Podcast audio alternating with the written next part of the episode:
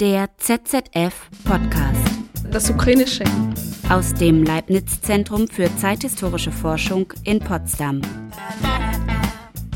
Hallo und herzlich willkommen zu einer weiteren Folge des ZZF Podcast. Mein Name ist Tim Schleinitz und ich freue mich, dass Sie und dass ihr eingeschaltet habt.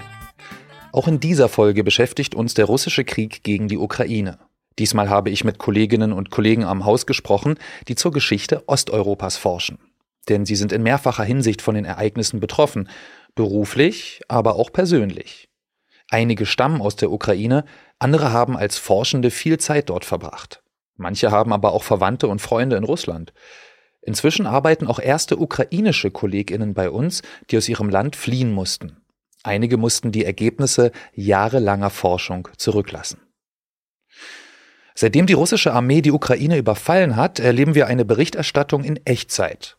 Genutzt werden modernste Techniken, hochauflösende Satellitenbilder, Messenger-Netzwerke und Smartphones. Klingt ein bisschen nach Science Fiction, doch erinnern wir uns. Es war nicht die Zukunft, die der russische Präsident als Legitimation des Angriffs benutzte, sondern die Vergangenheit. Historische Argumentation, geformt von Geschichtspolitik und Propaganda. Die Tatsache des völkerrechtswidrigen Überfalls im Osten Europas, der scheinbar aus vergangenen Jahrhunderten stammende Wille zur Verschiebung von Grenzen, die Nazi-Vergleiche und historisch hergeleitete Legitimation von Gewalt, all das generierte einen enormen Informationsbedarf. Über die Geschichte der Ukraine selbst, über die Ereignisse in der Region seit dem Ende der Sowjetunion, die Rolle von Geschichte für unser Verständnis der Gegenwart und auch die Erlebnisse der Ukrainerinnen selbst. Mit diesen Themen wollen wir uns in dieser Folge beschäftigen. Treten wir also einen Schritt zurück hinter die sich überschlagenden aktuellen Ereignisse.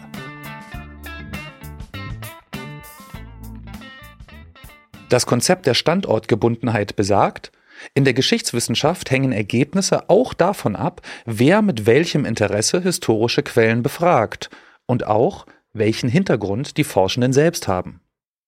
Was macht es eigentlich mit HistorikerInnen, wenn in ihrem Herkunftsland Krieg herrscht, der sonst nur Gegenstand ihrer Forschung war, weit weg von der Gegenwart? Ich habe schon vor ein paar Wochen zwei am ZZF tätige HistorikerInnen aus ukrainischen Familien gefragt, wie sie die ersten Tage des Kriegsausbruchs wahrgenommen haben. Mein Name ist Katharina Czerny und ich bin wissenschaftliche Mitarbeiterin, Doktoranden hier am ZZF äh, im Projekt Legacies of Communism. Und ich promoviere zur Transformation des ukrainischen Fußballs und äh, dessen Elite nach dem Zerfall der Sowjetunion. Und ich komme aus der Ukraine, aus Kiew.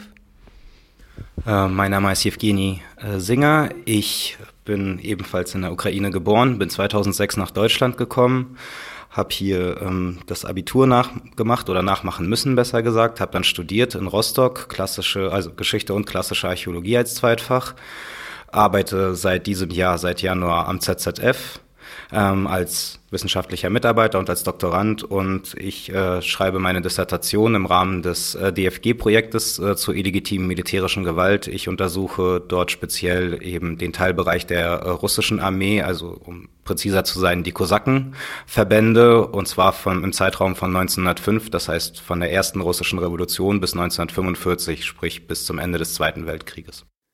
Katharina kennt ihr vielleicht schon aus der Folge zum Erbe des Kommunismus. Ich habe die beiden gefragt. Seid ja Historikerin, Historiker in einem historischen Institut und da würde mich mal interessieren, wie denn dann in so einem historischen Institut, deren Experten ja auch sehr gefragt sind, gerade dann eigentlich wie dem ZZF, so die Reaktion sozusagen dann waren. Wie habt ihr das hier erlebt, diese Nachricht? Vielleicht fange ich erstmal mit meiner persönlichen Geschichte an. Ich bin aufgewacht von tausenden Anrufen auf meiner Handynummer und dann habe ich gesehen, dass meine Schwester mich angerufen hat. Sie ist 15 und hat mir sofort gesagt, es ist, Katrin, es ist Krieg. Wir werden bombardiert. Schreib bitte alle Handynummer von allen Freunden. Wir wissen nicht, wohin gehen müssen. Und meine erste Reaktion war, ich habe sofort eine E-Mail an meine Kollegen geschrieben, äh, weil ich war voll schockiert. Ich wusste auch nicht, also womit ich jetzt anfangen soll und so. Ähm, ja, und, und sie haben auch sofort reagiert auf meine E-Mail. Dann ging ich sofort zur Demo. Dann habe ich meinen äh, Betreuer Jan Behrens getroffen auf dieser Demo ähm, am Brandenburger Tor, wo sich alle Ukrainer auf einmal sich versammelt haben. Egal, es war am Donnerstag, glaube ich. Und also alle haben wirklich gekommen. Äh, also ich meine alle Ukrainer, aber auch zum Beispiel Jan war auch dabei und das ist natürlich wichtig für uns, dass es dann, ich bekam sofort diese Unterstützung, auch wenn es nicht um fachliche Unterstützung geht, sondern vor allem menschliche Unterstützung. Und dann ging sofort, ähm, nee, es war auch so, dass wir noch vorher, vor diesem Angriff geplant haben, so eine Veranstaltung am Institut ähm, über die Ukraine. Das haben wir für den äh, Dienstag geplant, noch vor dem Angriff. Und dann war meine erste Reaktion natürlich, dass wir schon etwas sofort machen müssen. Wir dürfen nicht bis zum Dienstag warten. Wir müssen sofort reagieren. Wir müssen was machen. Aber natürlich stand auch die Frage, was kann man jetzt machen? Was kann man sofort machen? Wir können, wir können nichts viel machen. Ähm, und ja, deswegen, das war so diese erste Reaktion, menschliche Unterstützung und dann, dass wir doch das am Dienstag gemacht haben vor dem ganzen Institut, ähm, kurz ein bisschen, ja, erstmal die Ukraine in den Fokus ähm, gestellt haben, weil ich glaube, was noch wichtig ist, es wird immer wieder Ukraine als ähm, ja als Objekt betrachtet. Es gibt irgendwelche westliche Länder, es gibt Russland und sie kämpfen miteinander, aber es ist eigentlich die die Ukraine sterben und unser Land wird zerstört. Und Ukraine soll im Fokus sein auch. Und deswegen ich glaube damals, es war, es war mir persönlich wichtig, dass wir diese Veranstaltung vorher geplant haben, um erstmal auch über die Ukraine zu reden und nicht nur im Kontext allen diesen ähm, ja, geopolitischen, geostrategischen äh, Entwicklungen so. Ähm, bei mir war die Situation sehr ähnlich. Ich habe äh, sehr viele Freunde in Kharkov das ist ja direkt die Stadt dort unmittelbar an der Grenze zu Russland, im Übrigen die äh, russischsprachigste Stadt in der Ukraine, wo jetzt eine Denazifizierung stattfinden soll, was auch immer das bedeutet, seiten Russlands. Ich habe Anrufe bekommen von Freunden, die eben gesagt haben, also das war schon im Übrigen bevor äh, Putin äh, offiziell seine Kriegsrede gehalten hat, das war schon kurz vor fünf man hat mir gesagt, dass die Stadt eben bombardiert wird, dass Explosionen zu hören sind, sehr starke. Ähm, ich habe natürlich dem größten Teil meiner Freunde versucht zu sagen, Leute, zumindest also die Frauen und die Kinder irgendwie schnellstmöglich aus der Stadt bringen muss sagen, also das ist direkt zeitlich eigentlich zusammengefallen mit meinem Umzug nach Potsdam, weil ich ja jetzt im Januar angefangen habe. Irgendwie zur Wohnung, also an Umzug war nachher nicht mehr großartig zu denken. Dann wurden die Nachrichten eingeschaltet, verschiedene Nachrichtenkanäle einfach nur, um eine vernünftige Information zu bekommen. Und ich habe mich dann gleich den ganzen Tag also daran gesetzt, erstmal mit Freunden, mit Familienangehörigen zu telefonieren, mit ehemaligen Mitklässlern, die jetzt ähm, in der Armee sind oder in den in freiwilligen Bataillonen ja, es hat sich doch schon einiges ziemlich umgedreht, muss ich sagen. Also das war wirklich wie so ein Stillstand komplett an allem, auch an was die Dissertation anging. Ähm, ich habe dann versucht, irgendwie zu helfen, also praktisch mit den Frauen meiner Mitklässler zu telefonieren, weil die sind gleich in den nächsten Tagen abgezogen praktisch. Ihnen versucht ein bisschen zu helfen, habe halt eben versucht, äh, irgendwie die medialen Kanäle, russische natürlich, zu nutzen, um dort mal wirklich also Bilder von, von der Zerstörung reinzustellen, damit die Leute auch versuchen, in Russland das Ganze mal oder zumindest die Chance haben, das Ganze mitzubekommen. Also zu sagen, an der medialen Front.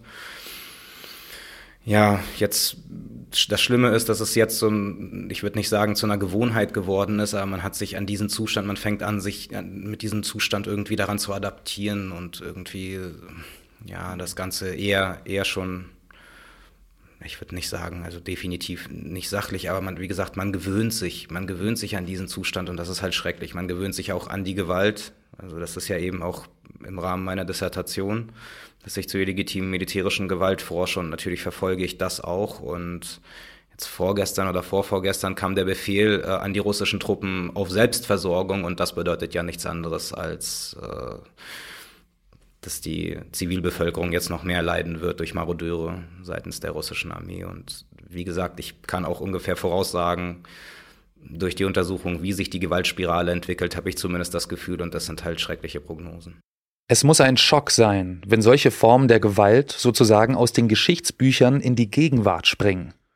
Katharina und Evgen ist es deshalb wichtig, dass mehr über die Ukraine, aber auch mehr mit UkrainerInnen gesprochen wird. Ich glaube, für viele Menschen, auch hier in Deutschland, europaweit, viele verstehen nicht woran eigentlich das Problem liegt, also wo ist der Konflikt eigentlich? Viele verstehen das nicht. Viele fragen mich immer noch, oh, es werden wirklich russischsprachige Leute in der Ukraine irgendwie, es werden leiden oder so. Ich komme aus russischsprachiger Familie zum Beispiel. Ja, also. also solche Fragen werden immer gestellt, wo ich denke, die Leute wissen gar nichts über die Ukraine. Und das sind so die einfachsten Fragen, die man so, wenn man sie sogar sich stellen kann, das heißt, da weiß man gar nicht über das Land. Man geht nie in die Geschichte zurück, über im 19. Jahrhundert, in die sowjetische Geschichte, wie eigentlich äh, das russische Imperium, wie eigentlich die Sowjetunion mit der Ukraine umgegangen hat. Es war Holodomor, es waren Repressionen über die ukrainische Intelligenz, ja. Und man stellt sich nie die Frage, wieso so viele Leute in der Ukraine Russisch sprechen. Weil wir russifiziert wurden. Warum meine ukrainischen Eltern russischsprachig sind. Nicht, weil sie Russen sind, sondern weil es in der Sowjetunion in Kiew keine ukrainische Schulen gab. Und solche Fragen stellt man sich nicht. Man weiß nicht die historischen Hintergründe und dann versteht man auch nicht die Hintergründe des Krieges jetzt. Auch für Putin ist Geschichte sehr wichtig. Man sieht auch bei seiner Rede, er geht immer in die Geschichte zurück. Er versucht, sein Narrativ darzustellen und versucht, sein Bild zu verbreiten, was eigentlich eine völlige Lüge ist. Aber wenn man nichts anderes gehört hat, nichts weiß, man fragt sich kritisch sozusagen, wo sind da vielleicht doch einige Wahrheiten. Deswegen, aus diesem Grund denke ich, man muss schon mit der Geschichte der Ukraine auch anfangen. Man muss wissen, wieso und warum hat es dazu geführt, dass jetzt die Ukraine und warum jetzt zum Beispiel Ukraine im Prinzip diesen europäischen Weg gehen will und warum wir so viele Hindernisse hatten, auch in den letzten 30 Jahren. Woran liegt das? Das alles muss erläutert, erklärt werden. Es muss auch offen sein. Es ist natürlich auch so, dass es voll wenig Historiker gibt, generell, die sich mit der Ukraine, mit der Geschichte der Ukraine sich beschäftigen. Es ist nicht viele. Mhm.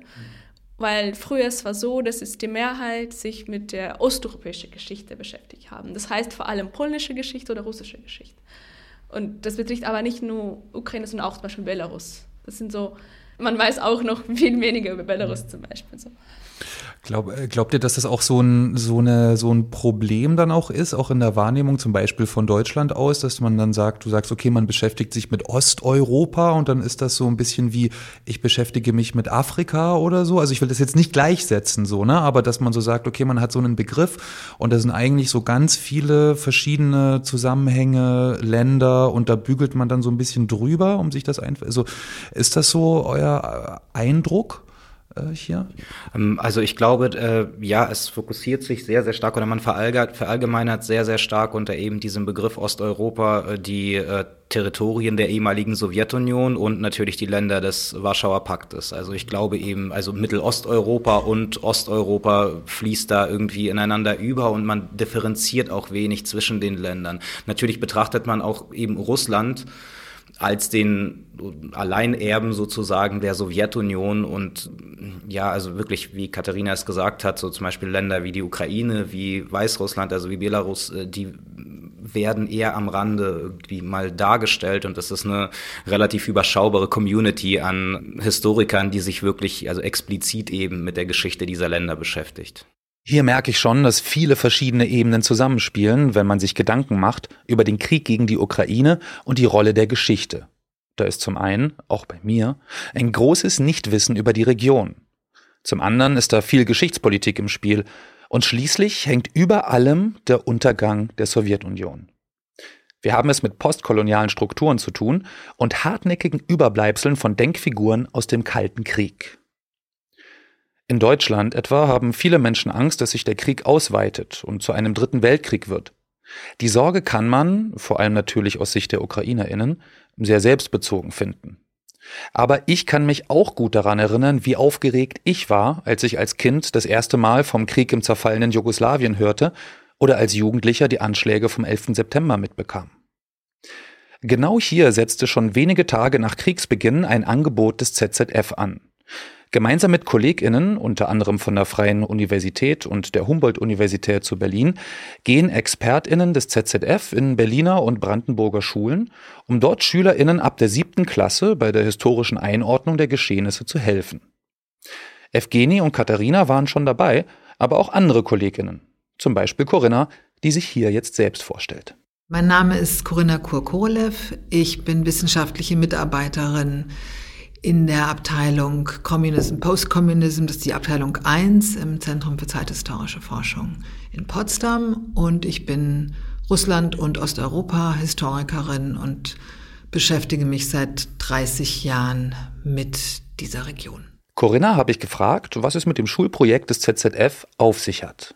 Die Idee ist ganz am Anfang entstanden nach Kriegsbeginn, als wir hier erstarrt und aufgelöst im Grunde saßen, auch mit unseren jungen ukrainischen und russischen Kolleginnen und Kollegen und das Gefühl hatten, wir müssen jetzt irgendwas tun. Und dann sagte Katja Czerny, und wenn ich dann noch höre, welche Lügen hier über die Ukraine verbreitet werden, dann ähm, das macht mich so wütend. Und das war so ein bisschen der Anlass, dass die Juliane Fürst und ich beide gesagt haben, okay, das ist das, was wir jetzt machen können. Wir können unser Wissen äh, mal in die Schulen tragen weil es in Deutschland eine unverständliche Bereitschaft gibt, Handlungen von Wladimir Putin zu legitimieren und gut zu heißen. Und ich beobachte das, dass das jetzt weitergeht tatsächlich und man sich fragt, äh, was muss der eigentlich noch machen, dass man tatsächlich mal den Charakter dieser Politik zur Kenntnis nimmt. Und wir wissen von unseren eigenen Kindern, dass die medial überflutet sind und es echt schwierig ist, also dass die ganz viel auch jetzt aufnehmen über verschiedene Kanäle und dass für sie wirklich schwierig ist einzuordnen, wem können sie glauben, was können sie glauben. Und dann haben wir eben spontan gesagt, wir machen das mit den Schulen und die Stefanie Eisenhut das, hat das äh, sofort aufgenommen und auf die Seite gestellt und die Resonanz war sofort da. Das zeigt sich jetzt auch in den Gesprächen mit den Schulen, dass wir, das habe ich jetzt so vom Feedback in den Schulen äh, mitbekommen, äh, wir werden eben doch als verlässlich, weil wir sozusagen echt sind und dann da vor der Schule stehen und den vermitteln können, das sind wir und das ist nicht, hinter uns steht nicht irgendein Apparat oder irgendeine Medienkonzern oder so. Und Sie sind bereit, mit uns wirklich zu sprechen und äh, das als authentische Stimme sozusagen wahrzunehmen. Wird in diesen Gesprächen also direkt Propaganda widerlegt, die mit historischen Argumenten arbeitet? Corinna berichtet, es geht um aktuelle Ereignisse und um Grundlagenkenntnisse. Ja, da versuche ich den historischen Hintergrund zu geben und dann in einer offenen Form praktisch alle Fragen zu beantworten, die da kommen. Und da geht's doch hauptsächlich jetzt um das, was jetzt passiert und dass äh, die hauptsächliche Frage ist, inwieweit betrifft uns das? Kann daraus ein dritter Weltkrieg entstehen? Wie, finden, äh, wie findet die russische Bevölkerung das? Welche Lösungsmöglichkeiten gibt es? Also das sind eher solche Fragen, wo wir jetzt letztlich äh, schon kompetent antworten können, aber eigentlich unsere, sagen wir mal, historische Expertise jetzt nicht unbedingt so sehr gefragt ist.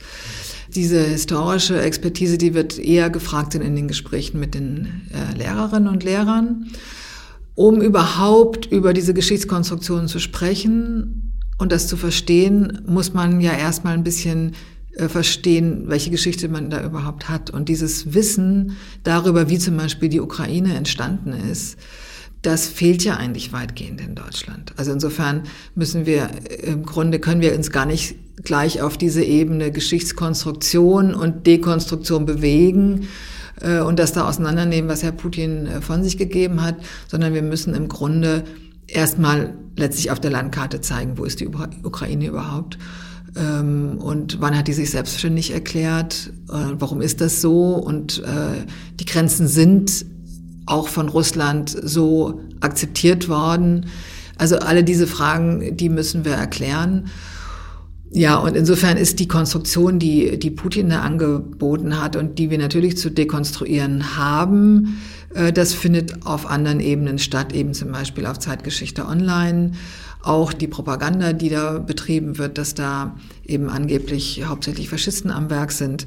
Das hat zum Beispiel auch bei Zeitgeschichte Online meine Kollegin Tanja Penter aus Heidelberg hat darüber einen sehr guten Artikel geschrieben.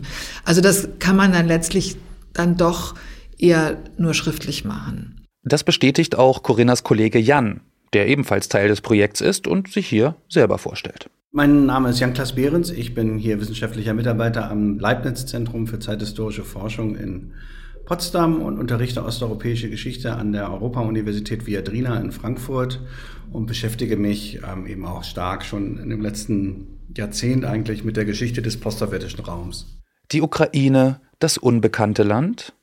Vieles scheint neu zu sein für die Schülerinnen, aber auch für Lehrerinnen. Ist es also so, dass Osteuropa in den Schulen zu wenig behandelt wird? Jan meint dazu?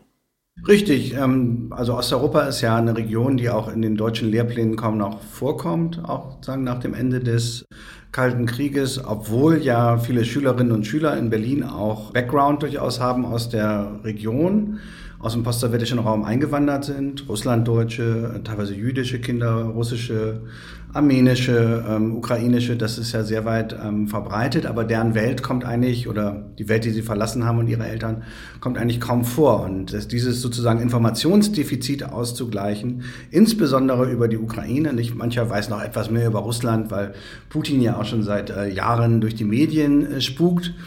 Aber andere äh, Länder, auch wie Belarus, Ukraine, fallen in Deutschland leicht mal so runter und äh, denen wird kaum Aufmerksamkeit gewidmet. Und da versuchen wir auch dann einfach mal die Basics zu vermitteln. Was ist das für ein Land? Wie funktioniert das Regierungssystem? Wodurch ist die Gesellschaft geprägt? Wie unterscheidet es sich von Russland? Was bedeutet das mit der Zweisprachigkeit in der Ukraine, dass Menschen häufig Russisch und Ukrainisch sprechen? Was bedeutet das auch für ihre Identität und Nationalität? Das sind, glaube ich, alles spannende Themen, die die Schülerinnen und Schüler durchaus auch aufgreifen und dann äh, begierig sind, auch wissbegierig sind, um, um sozusagen ihren Horizont da zu erweitern. Dass Osteuropa so gut wie keine Rolle im Unterricht spielt, das finde ich schon eigenartig. Denn Jan hat hier einen Punkt. So viele Menschen in der Bundesrepublik kommen bzw. kamen aus ehemals sowjetischen oder sozialistischen Staaten Ostmitteleuropas. Jetzt aber mal konkret. Wenn etwa behauptet wird, die Ukraine sei doch eher so ein künstliches Gebilde und gar kein richtiger Staat, was kann man dann darauf antworten? Wie war das Verhältnis zwischen Russland und der Ukraine früher und wie hat sich die Ukraine seit ihrer Unabhängigkeit entwickelt? Genau, man muss eben erklären, dass Russland ein Imperium ist, was sich sozusagen natürlich aus vielen Völkern, Nationen, Bestandteilen zusammengesetzt hat historisch. Nicht? Im 19. Jahrhundert gehörte auch Polen dazu oder Finnland und das Baltikum und so gehörte eben seit der Eroberung unter Peter und dann unter Katharina im 18. und 19. Jahrhundert auch die ähm, Ukraine lange Zeit zu Russland. Das bedeutet ja aber nicht im Umkehrschluss sozusagen, dass es keine eigenständige ukrainische Kultur und Sprache, Mentalität, äh, Identität und so weiter gibt. Die wurde halt schon im Zarenreich unterdrückt und dann insbesondere auch in der späten Sowjetunion gab es eine starke Tendenz zur Russifizierung. Das heißt, die russische Sprache wurde stärker gefördert als die ukrainische. Wenn man äh, Karriere machen wollte, dann musste man eigentlich perfekt Russisch können. Ukrainisch wurde so ein bisschen abgewertet als Bauernsprache, die, die eigentlich nur ein Dialekt des Russischen äh, sei. Und natürlich hat sich die Ukraine seit der Unabhängigkeit 1991 nur langsam davon emanzipieren können. Ich habe das selber auch gemerkt, als ich in den 90er Jahren das erste Mal in Kiew war, dachte ich, na ja, so ein bisschen südlicher als Russland, aber eigentlich doch auch russischsprachig, gar nicht vielleicht so ein großer Unterschied. Aber man hat dann eben auch gesehen in den letzten drei Jahrzehnten, wie sich die Länder auseinanderentwickelt haben. Nicht zuletzt dadurch, dass die Ukraine eben Unterschied zu Russland und Belarus wesentlich freiheitlicheren Weg äh, gewählt hat. Es gab halt immer freie Präsidentschaftswahlen, wo man nicht vorher wusste, wie sie ausgehen. Nicht die russischen Wahlen zeichnen sich ja dadurch aus, dass es eigentlich keine Überraschung ist, wer da gewinnt. Und bei der Ukraine war das völlig anders. Man kann auch Präsidenten oder Regierungen abwählen, was auch häufig äh, geschehen ist. Und was dann ja auch zu so Machtwechseln und kleinen Revolutionen führt, was meist ganz gut ist für solche Länder, dass sich nicht eine Clique wie in Russland über 20, 30 Jahre an der Macht hält, sondern dass es sozusagen auch eben konkurrierende äh, Machtzentren gibt. Aber auch eben generell war das ja bis zum Krieg eine sehr freie Gesellschaft in der Ukraine, die auch für Minderheiten, da gibt es ja auch viele äh, nationale Minderheiten oder auch beispielsweise für Homosexuelle größere Toleranz hatte ähm, als andere Gesellschaften, sage ich mal, im postsowjetischen Raum. Natürlich war in der Ukraine auch nicht alles perfekt. Wir kennen die Probleme, Korruption, Oligarchen, die immer noch sehr einflussreich sind, ähm, teilweise auch in den Medien großen Einfluss haben. Ne, aber es war schon vor zehn Jahren so, dass Freunde von mir aus Moskau nach Kiew gezogen sind, die Theater gemacht haben, weil sie gesagt haben, in Kiew interessiert es niemanden, was wir machen. Wir können ja eigentlich machen, was wir wollen. Und es war eben sehr, sehr kritisches Theater auch. Und in in Russland hätten wir die ganze Zeit Stress und hätten Angst, dass irgendwie unser Theater äh, Repression unterworfen wird und so weiter. Und da sieht man schon, dass es auch eine längere, also das war sogar schon vor dem Maidan, eine längere Entwicklung ist, die nicht erst eben vor acht Jahren oder zehn Jahren begonnen hat, sondern die eigentlich diese ganze gesamte postsowjetische Zeit umfasst. Mhm. Du hattest vorhin von so, von so kleinen Revolutionen oder so gesprochen, die dann auch irgendwie mal so sind. Du meintest es auf, einer, auf, so, auf so einer Wahlebene jetzt oder sowas? Oder hatte ich als falsch ja, Es gab ja auch eben 2004 diese sogenannte Orangene Revolution in der Ukraine, wo man sich gegen ein gefälschtes Wahlergebnis äh, gewehrt hat und dann eben auch den den Maidan von 2014. Also es ist natürlich schon auch ein bisschen unstabiles ähm, politisches System in der Ukraine. Äh, andererseits zeigt sich eben, dass es eine sehr starke Zivilgesellschaft gibt, die auch protestiert, wenn sozusagen ihre Rechte eingeschränkt werden sollen, wenn äh, Politiker versuchen, irgendwie da zu schummeln, sagen wir mal. Das äh, zeigt sich ja auch äh, an den Ergebnissen dieser Revolution und das zeigt sich jetzt auch im Widerstand gegen die russische Armee im Übrigen, dass die Leute offenbar eine viel stärkere Gemeinschaft bilden als in anderen post, äh, sagen wir mal, kommunistischen, postdiktatorischen Gesellschaften, wo ja auch diese Atomisierung sehr stark zu beobachten ist und eigentlich die Leute wenig miteinander anfangen können. Ähm, und das ist, finde ich, in der Ukraine ganz deutlich anders. Da gibt es schon eine Zivilgesellschaft, die eben auch jetzt diesen Widerstand trägt, die die ganze Hilfe trägt, die humanitäre Hilfe. Das war schon bei Maidan so. Das ist jetzt im Krieg natürlich wieder auch so. Und ähm, das äh, sicherlich auch was, was die Ukrainer auszeichnet und was sie natürlich auch historisch vielleicht eben jetzt in eine Linie stellt mit anderen äh, Freiheitskämpfen, die es ja auch in der europäischen Geschichte gegeben hat. Ähm, in Deutschland so als postheroische Gesellschaft wird das häufig verdrängt, aber ich denke zum Beispiel an Madrid 1936, wo es ja auch einen Widerstand äh, gab, äh, der auch militärisch und zivil war, oder an Warschau 1944. Das sind natürlich so die Linien, in denen die Ukrainerinnen und Ukrainer sich auch sehen. Mhm. Sie haben dann durchaus eben schon so einen pathetischen Freiheitsbegriff, der vielleicht auch in Frankreich oder Polen mehr verbreitet ist als in Deutschland, wo ja sozusagen auch ein Gros der Bevölkerung, würde ich sagen, Sicherheit äh, mehr betont in der Regel, manchmal vielleicht sogar auch Bequemlichkeit als so einen emphatischen Freiheitsbegriff, wie er eben aus der französischen Revolution kommt oder eben aus den Freiheitskämpfen in Polen. Da hat man eben eine andere Einstellung auch dazu. Ist das so, dass auf diese Ereignisse dann auch äh, derzeit sozusagen Bezug genommen wird, jetzt ähm, von ukrainischer Seite zum Beispiel? Ja, auf jeden Fall. Man sieht sich, glaube ich, schon in so einer europäischen Tradition des Freiheitskampfes sozusagen gegen Despotie, gegen ausländische Unterdrückung, ähm, für die eigene Nation natürlich auch letztendlich nicht. Ich meine, dieser Nationalismus ist ja insbesondere was, was vielen Deutschen dann auch fremd ist, aber es ist eben auch ein ganz stark natürlich emanzipativer Nationalismus, der versucht, sich eben sozusagen von dieser langen imperialen Unterdrückung zunächst einmal ähm, frei zu machen. Und ähm, er ist teilweise auch natürlich ethnisch ähm, untermauert. Er ist aber auch eben relativ, naja, sagen wir, inklusiv insofern, als dass zum Beispiel zu Maidan-Protesten damals ja jemand aufgerufen hat, ein Journalist, der beispielsweise afghanischstämmig war, und aber sozusagen als Ukrainer dann zu diesen Protesten aufgerufen hat. Und solche Menschen findet man öfter. Also einer der bekanntesten Journalisten, die ermordet wurden in 2000er Jahren in der Ukraine, war zum Beispiel georgischstämmig, aber auch irgendwie ukrainischer Patriot und hat sich für Demokratie in der Ukraine eingesetzt. Und da sieht man, dass die ukrainische Nation natürlich jetzt sozusagen sich nicht nur ethnisch definiert, sondern dass sie auch, zumindest die progressiven Teile, immer versucht, sich als Staatsbürgernation eigentlich zu definieren. Ein überwiegend inklusiver Nationalismus und eine starke Zivilgesellschaft. Wie passt das dann zu der russischen Behauptung, die Ukraine müsse denazifiziert werden? Jan sagt, na, das dockt eigentlich an zwei große Erzählungen an äh, der russischen Propaganda. Das eine ist natürlich der große Vaterländische Krieg und dann sind sozusagen die Gegner Russlands sind immer die Faschisten, nicht? Also an den Sieg über Deutschland, der ja auch am 9. Mai immer in Russland groß zelebriert wird. Und äh, durch diese Propaganda schafft man ja auch so ein ähm, Bild, wo es dann nur noch Schwarz und Weiß gibt. Also entweder man ist Faschist oder Antifaschist.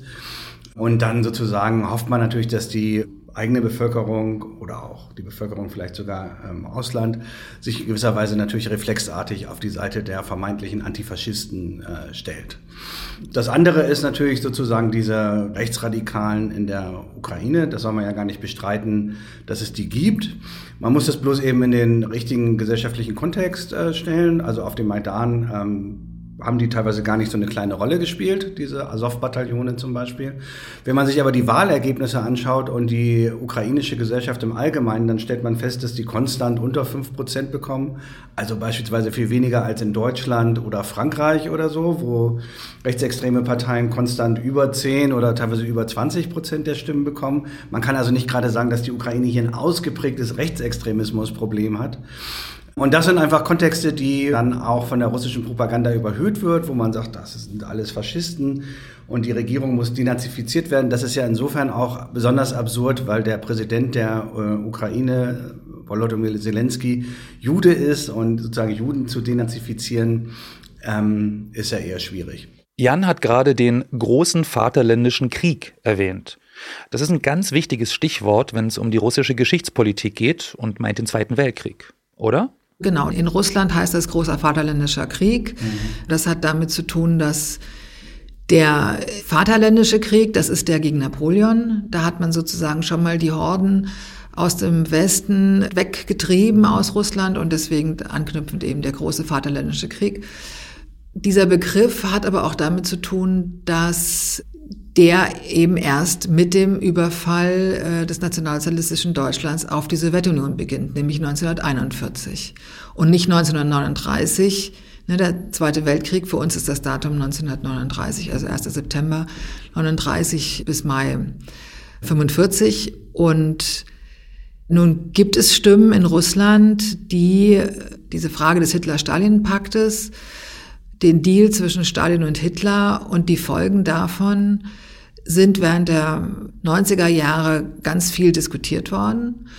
Und wenn man das zu Ende denkt, bedeutet das ja, dass durch diesen Pakt, der bedeutete, dass Hitler und Stalin ihre Interessensphären abgesteckt haben, erstens.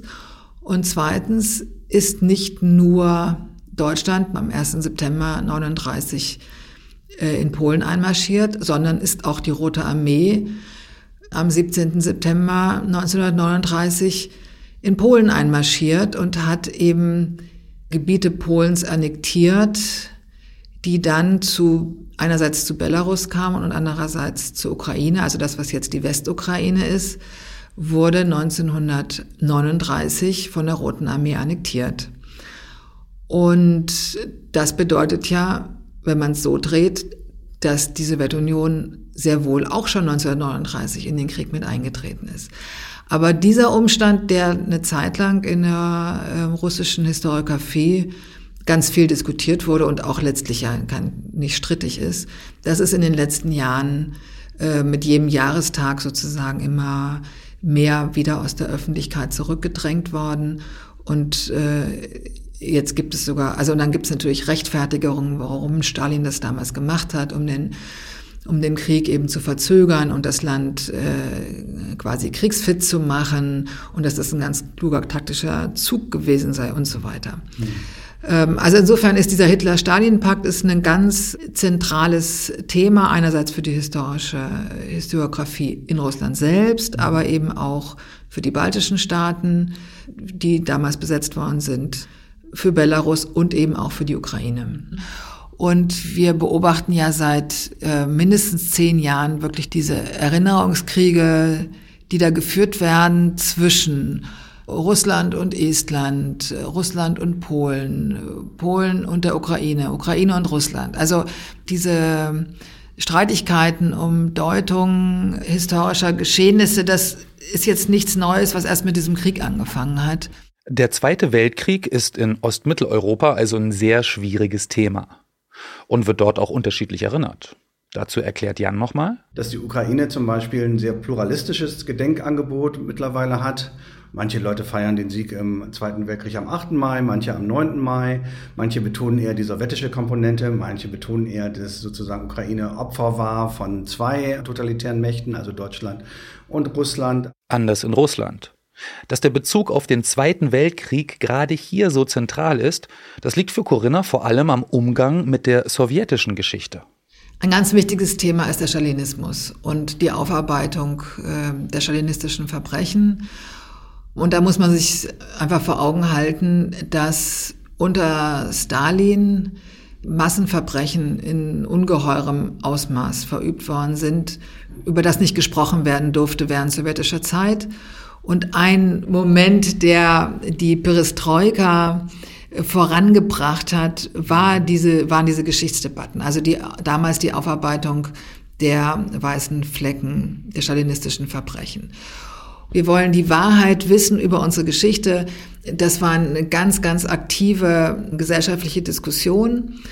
Dann wurden die Archive geöffnet. Es wurden wirklich sehr, sehr viele Fakten, Zusammenhänge wurden geklärt. Dazu gehört eben auch das Wissen über die unglaubliche Opferzahl der Hungersnot in der Ukraine in den 30er Jahren. Dazu gehört der große Terror die Repression der Armeespitze, diese ganze Genese des, des Terrors. Naja, und das Gulag-System natürlich, also das mhm. Lagersystem, die Millionen Menschen, die, die da in Sibirien mhm. irgendwo in Lager verbannt worden sind. Auch das Schicksal der Leute, die im Zweiten Weltkrieg als Ostarbeiter in Deutschland Zwangsarbeit leisten mussten und dann eben zurückgekommen sind, repressiert wurden, oder das Schicksal der sowjetischen Kriegsgefangenen, die dann durch diese Infiltrationslager gekommen sind. Mhm.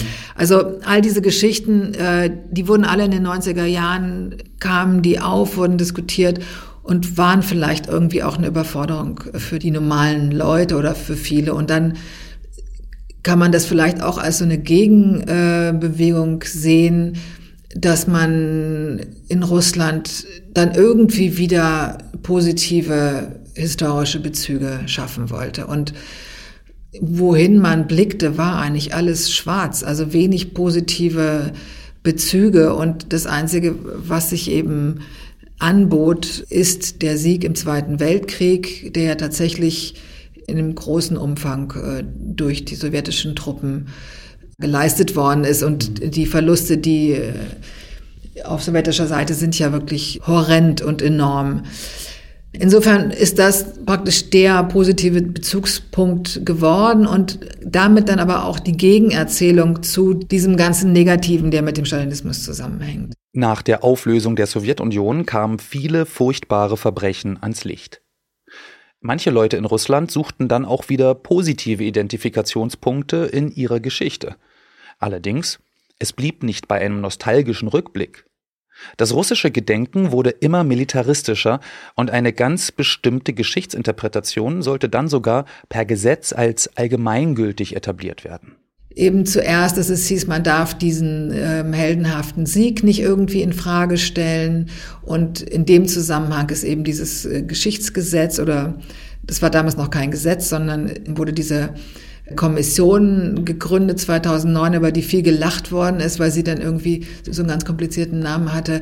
Also eine Kommission praktisch gegen Geschichtsfälschung, die zu Ungunsten Russlands ist. Ja, dann waren sofort die Witze da, aber zugunsten Russlands darf gefälscht werden oder wie ist das? Und in dieser Kommission saßen im Grunde nur irgendwelche Bürokraten, Apparatschiki, da war die Frage, wer kann denn jetzt von denen überhaupt das historisch beurteilen, was da jetzt Fälschung ist und was nicht.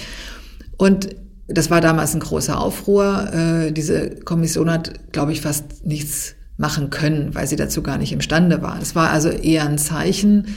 So ein anderer Aufreger in dieser Zeit, ungefähr auch in dieser Phase, war der Versuch, ein einheitliches Schulbuch, Geschichtsschulbuch zu schaffen, mhm. äh, wo eben eine ganz klare patriotische Erzählung ist und äh, die sollte dann verpflichtend sein für alle.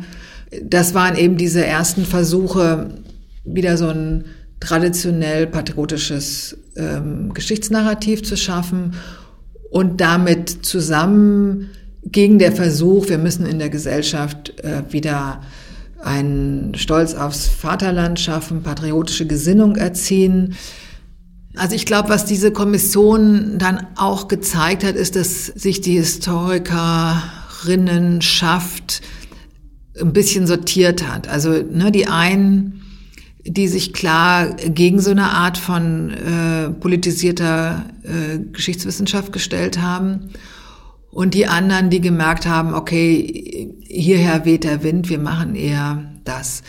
Das führte damals auch dazu, dass manche Sachen eben schon nicht mehr veröffentlicht wurden. Also ich weiß, ein Kollege aus Novgorod, der mir damals erzählte, der war sozusagen oder ist bis heute Spezialist für Kollaboration im Zweiten Weltkrieg der hat es extrem schwierig, seine Sachen zu veröffentlichen, weil das so ein Thema ist, das war einfach und ist bis heute also eines der äh, ganz schwierigen Themen, was man eben, dass man nicht gerne anfasst. Also das ist im Grunde innere Zäsur, ne? dass die mhm. Leute wissen, wenn ich ein bestimmtes Thema mache, dann habe ich ein Problem. Sicherlich deutlicher in den Regionen, an den Universitäten, ne, die waren da sehr viel mehr unter Druck als äh, die Kolleginnen und Kollegen in den Hauptstädten. Also die haben sich da deutlich mehr Spielraum bewahrt, aber der ist halt über die Jahre immer, immer enger geworden. Und ja, jetzt ist ein Gesetz verabschiedet worden, das den ähm, Vergleich von Nationalsozialismus und Stalinismus äh, unter Strafe stellt. Hohen Geldstrafen ja. bis zu Haftstrafen und mhm. das ist jetzt so äh, nochmal bestätigt worden Anfang des Jahres, aber ich glaube, das ist okay. seit, seit letztem Jahr. Das Problem bei diesen Gesetzen ist, dass man weiß nicht so ganz genau, wo die Grenzen sind. Also selbst die mhm. Formulierung dieses Gesetzes ist so ein bisschen unklar. Also was ist noch erlaubt? Darf ich in einem Satz Stalin und Hitler nennen oder ist das schon ein Vergleich? Also kann ich sozusagen diktatorische Systeme vergleichen und da dann vielleicht mal Hitler und Stalin nennen oder ist das schon zu viel? Also ne, das schafft im Grunde eine Situation, in der man nicht mehr forschen kann, weil man nicht genau weiß, wo überschreite ich die Grenze, die ich lieber nicht überschreite. Diese Sorge betrifft Historikerinnen genauso wie Bürgerrechtlerinnen oder kritische Aktivistinnen. Ende 2021 wurde vom obersten russischen Gericht etwa die Auflösung der Organisation Memorial in Russland beschlossen.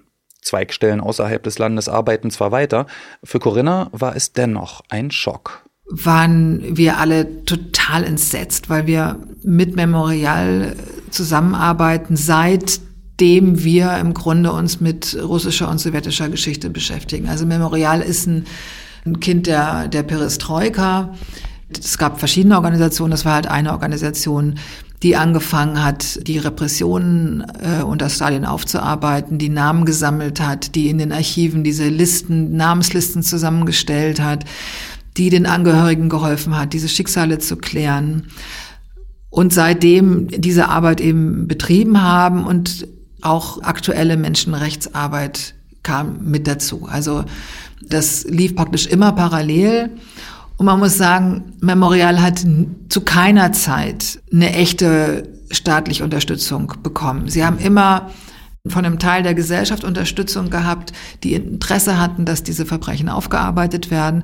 Aber es gab immer wirklich zu jeder Zeit diejenigen, die gesagt haben, das sind Nestbeschmutzer, die machen unsere Geschichte kaputt. Und also gerade dieses Thema Nestbeschmutzung spielt da tatsächlich eine Rolle. Mhm. Wichtig ist eben auch, dass es in Russland kein Gesetz gab oder irgendwie eine Maßnahme, die es möglich gemacht hätte, Täter zu bestrafen. Also es gab ja nicht sowas wie, wie hier bei uns die Stasi-Behörde, dass diese Akten öffentlich gemacht worden sind.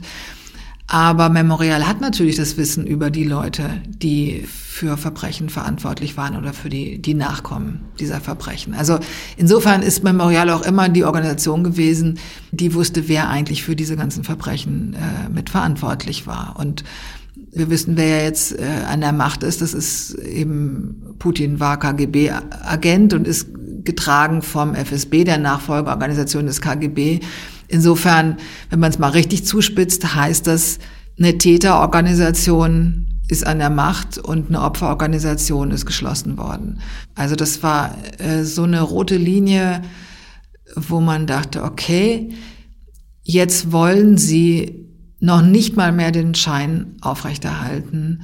Es ist ihnen völlig egal, äh, was der Rest der Welt kann man ja nicht sagen, aber der Westen sozusagen über sie denkt, weil Memorial ganz eng zusammengearbeitet hat äh, mit Organisationen in Deutschland, mit Frankreich, äh, mit Amerika und natürlich auch finanziell aus dieser Richtung unterstützt worden ist. Eine Behörde wie etwa die deutsche Stasi-Unterlagenbehörde gab es also nie in Russland.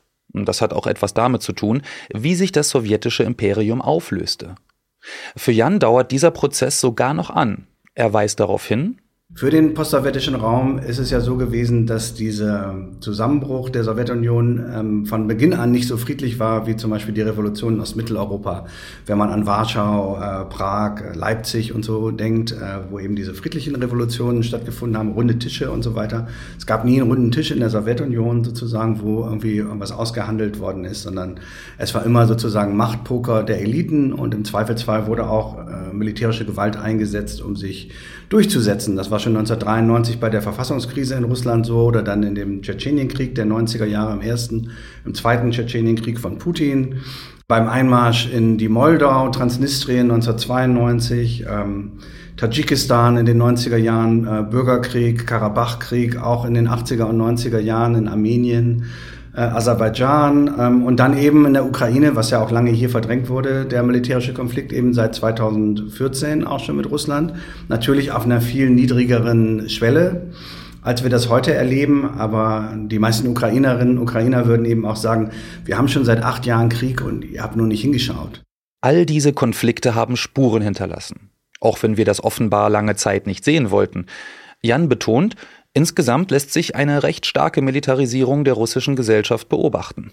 Hat also die vielfache Gewalterfahrung auch politische Konsequenzen? Ja, auf jeden Fall. Ich meine, besonders in Russland gibt es natürlich auch viele Veteranen dieser Kriege. Das fängt mit den Afghanistan-Veteranen eben aus den 80ern an und geht dann weiter über die Veteranen der anderen postsowjetischen Einsätze und Kriege. Und die sind schon eine wichtige gesellschaftliche Rolle. Die spielen auch durchaus in der Duma, dem Parlament eine Rolle oder sonst in der Politik. Die sind öffentlich sehr sichtbar. Und diese Militarisierung der Gesellschaft oder diesen Kriegskult, kann man ja geradezu sagen, in Russland, den man ja auch beobachten kann, jetzt insbesondere unter Putin, den tragen die sicherlich mit und tragen den dann auch in die Gesellschaft, nicht? Die werden auch in Schulen eingeladen und in russischen Schulen gibt es ja auch ungefähr seit zehn Jahren wieder dieses paramilitärische Training, also dass Kinder auch äh, sozusagen Handgranaten werfen üben müssen oder schießen und so weiter. Ab einer gewissen Klassenstufe, mehr oder weniger verpflichtend auch. Und das sind natürlich Sachen, die sozusagen ähm, dann eben schon die Gesellschaft auch erfassen, auch diejenigen erfassen, die eigentlich davon eher Abstand nehmen wollten. Das ist auch schwierig zu sagen, wie weit dieser Kriegskult aus der Gesellschaft kommt oder wie weit er eben auch vorgegeben wird von außen, dadurch, dass wir sozusagen diese Gesellschaft kaum noch untersuchen können, es da auch kaum noch freie Medien und freie Sozialwissenschaften gibt, ist das ja sozusagen auch ein sehr einheitliches Bild, was wir zunächst mal vor Augen gesetzt bekommen. Und dann müssen wir uns fragen, wie viel von dieser Fassade wollen wir eigentlich glauben? Und da gibt es sicherlich eine Kerngruppe von äh, Bürgerinnen und Bürgern, die das unterstützt und die da auch sagen, mittlerweile dran glaubt oder vielleicht auch schon immer dran geglaubt hat. Ähm, ich kenne aber persönlich aus meinem Umfeld eben auch viele Leute, denen das unglaublich auf die Nerven geht, dieser ganze Militarismus und auch dieser Blick nach hinten und die eigentlich sagen, was ist eigentlich die Zukunft, die diese Regierung unserem Land anbieten kann. Das liegt natürlich dann sehr sozusagen im Auge des mehr oder weniger kritischen Betrachters, äh, wo man sich da anordnet. Ein solcher Blick hinein in die russische Gesellschaft ist also schwierig. Dazu tragen auch die sogenannten Agentengesetze in Russland bei. Sie wurden seit 2012 immer weiter verschärft. Sie waren auch die Grundlage für das Verbot von Memorial.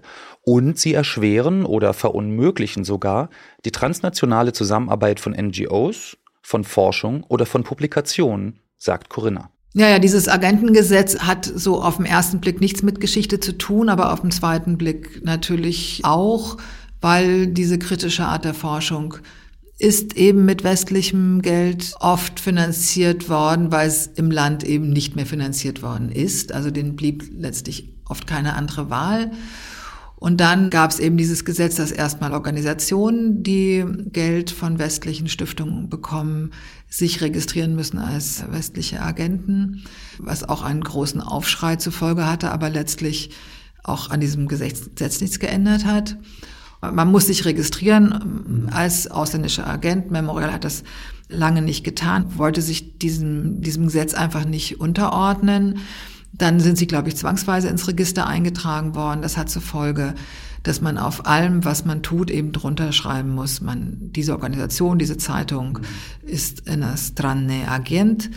Das bedeutete, dass solche Organisationen wirklich große Schwierigkeiten bekamen, in ihrem Land weiterzuarbeiten.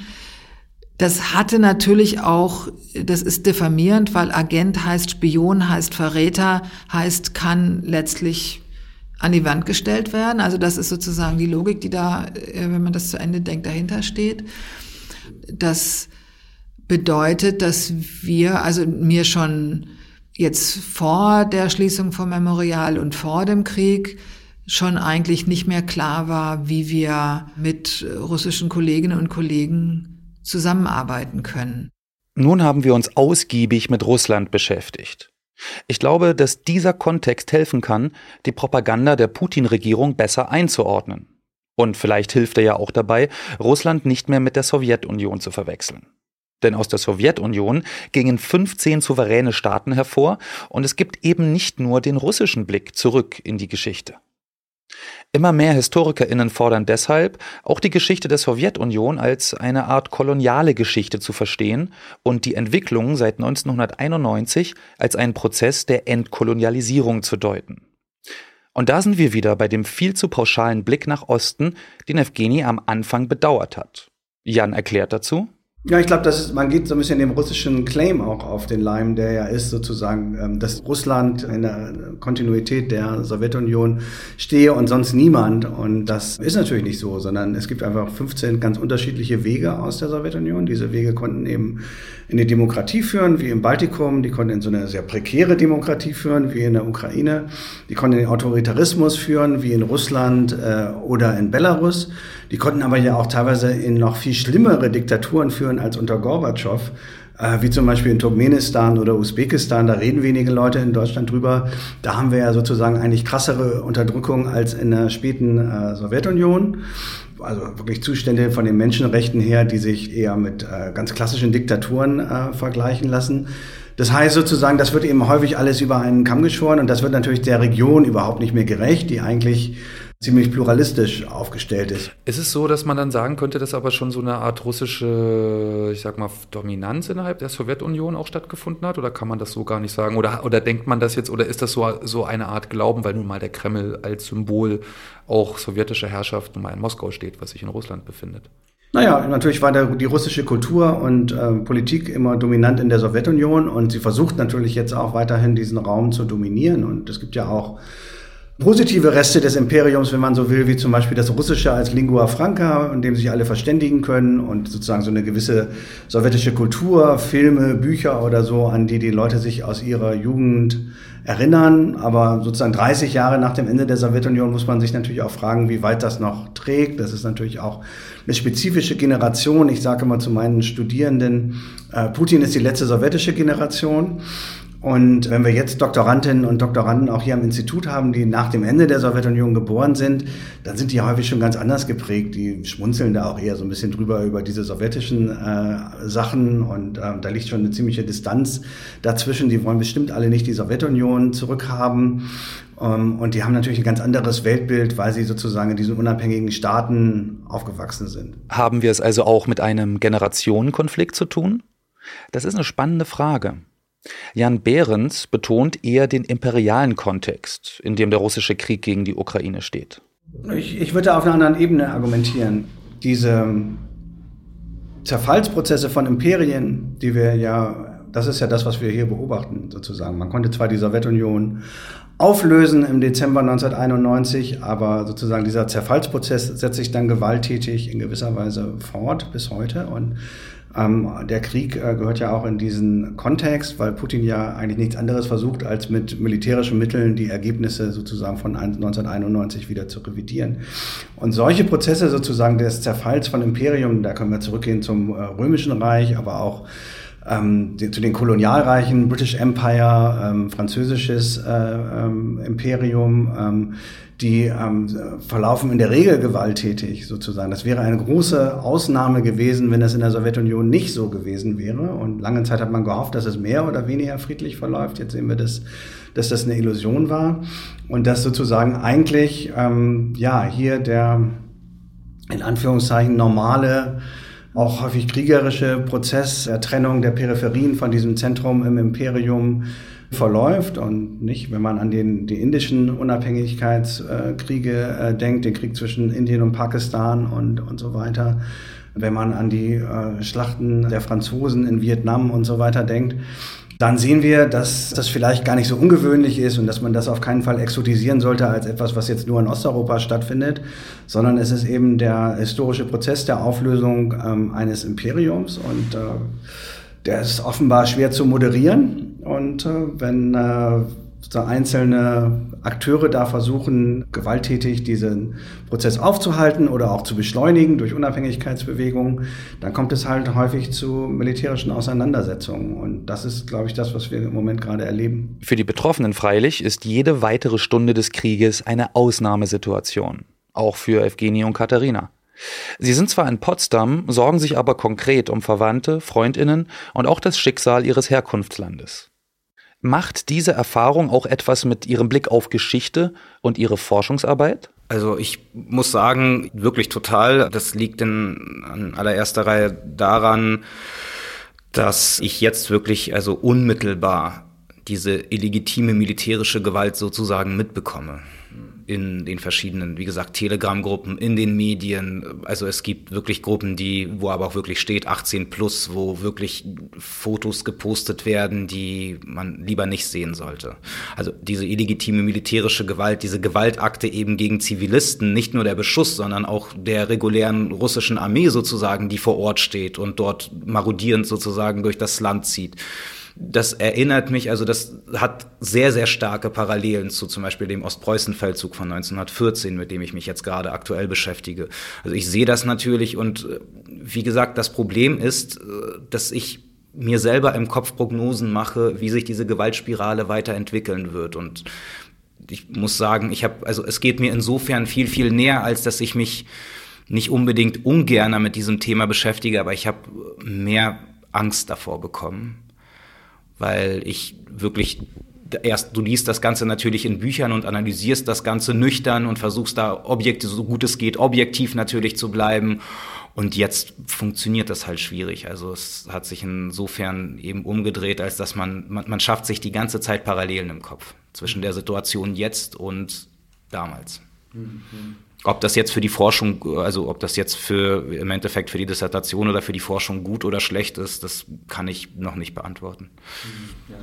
Mein erster Gedanke war, wie alles anderes eigentlich unbedeutend ist, wenn ein Krieg ist eigentlich. Es macht dann keinen Sinn. Also alles, was wir jetzt hier machen, am Ende macht gar nichts. Also, also das mein erster Gedanke war, ja. Dann denke ich mir natürlich, mit diesem Krieg, meine erste, mein nächster Gedanke war, dass der Krieg alles zerstört auch was wir zum was ich zum Beispiel mache, ja, so Transformation eines Bereiches, Fußballbereiches in der Ukraine. Es ist eigentlich mit dem Krieg, man sieht, dass es eigentlich alles zerstört, vernichtet und auch, ja, auch zum Beispiel im ukrainischen Sport, so, was, was man so denkt, okay, wo, wo werden jetzt diese, ja, Fußballspieler trainieren? Wie wird Fußball funktioniert? Wie wird, also, und da sieht man, dass das alles eigentlich so übergreifend ist und so zerstörerisch ist, dass, ja, das hat man wirklich, also meine Gedanken sind dann, ja, es kann am Ende nichts sein, ja. Also auch, was ich jetzt so forsche, ja, ja, ähm, ja. was ich mir jetzt, jetzt vorgenommen habe und vor, ja, hoffentlich vielleicht ja ein paar Wochen, wenn ich so ein bisschen mehr Kraft habe, dass ich nochmal ja, überdenke, dass ich das so einordne, dass man wirklich besser dann das Ukrainische in meinem Thema versteht auch. Also weniger Fußball, sondern mehr Ukrainisches in das, was ich jetzt mache. Und ja, und ja, hoffentlich dann der Krieg bald vorbei ist. Ja. Dann kann ich weiterarbeiten. Es bleibt zu hoffen, dass mit der letzten sowjetischen Generation, wie Jan das genannt hat, auch der Wunsch von uns geht, die Grenzen Europa kriegerisch zu verschieben. Jedenfalls ist der Überfall auf die Ukraine kein gutes Zeichen für Abrüstung. In den 1990er Jahren gab die Ukraine die Atomwaffen ab, die zu Zeiten der Sowjetunion hier stationiert waren. Welche Atommacht wird das nach dieser Invasion noch tun? Wir dürfen auch nicht vergessen, dass dieser Krieg bereits seit 2014 herrscht und können uns fragen, warum er hier bei uns in den letzten Jahren so wenig Aufmerksamkeit erfahren hat. Ich jedenfalls bedanke mich, dass ihr bis zum Schluss mit dabei wart und ich sage Tschüss und vielleicht ja bis zum nächsten Mal. Euer Tim.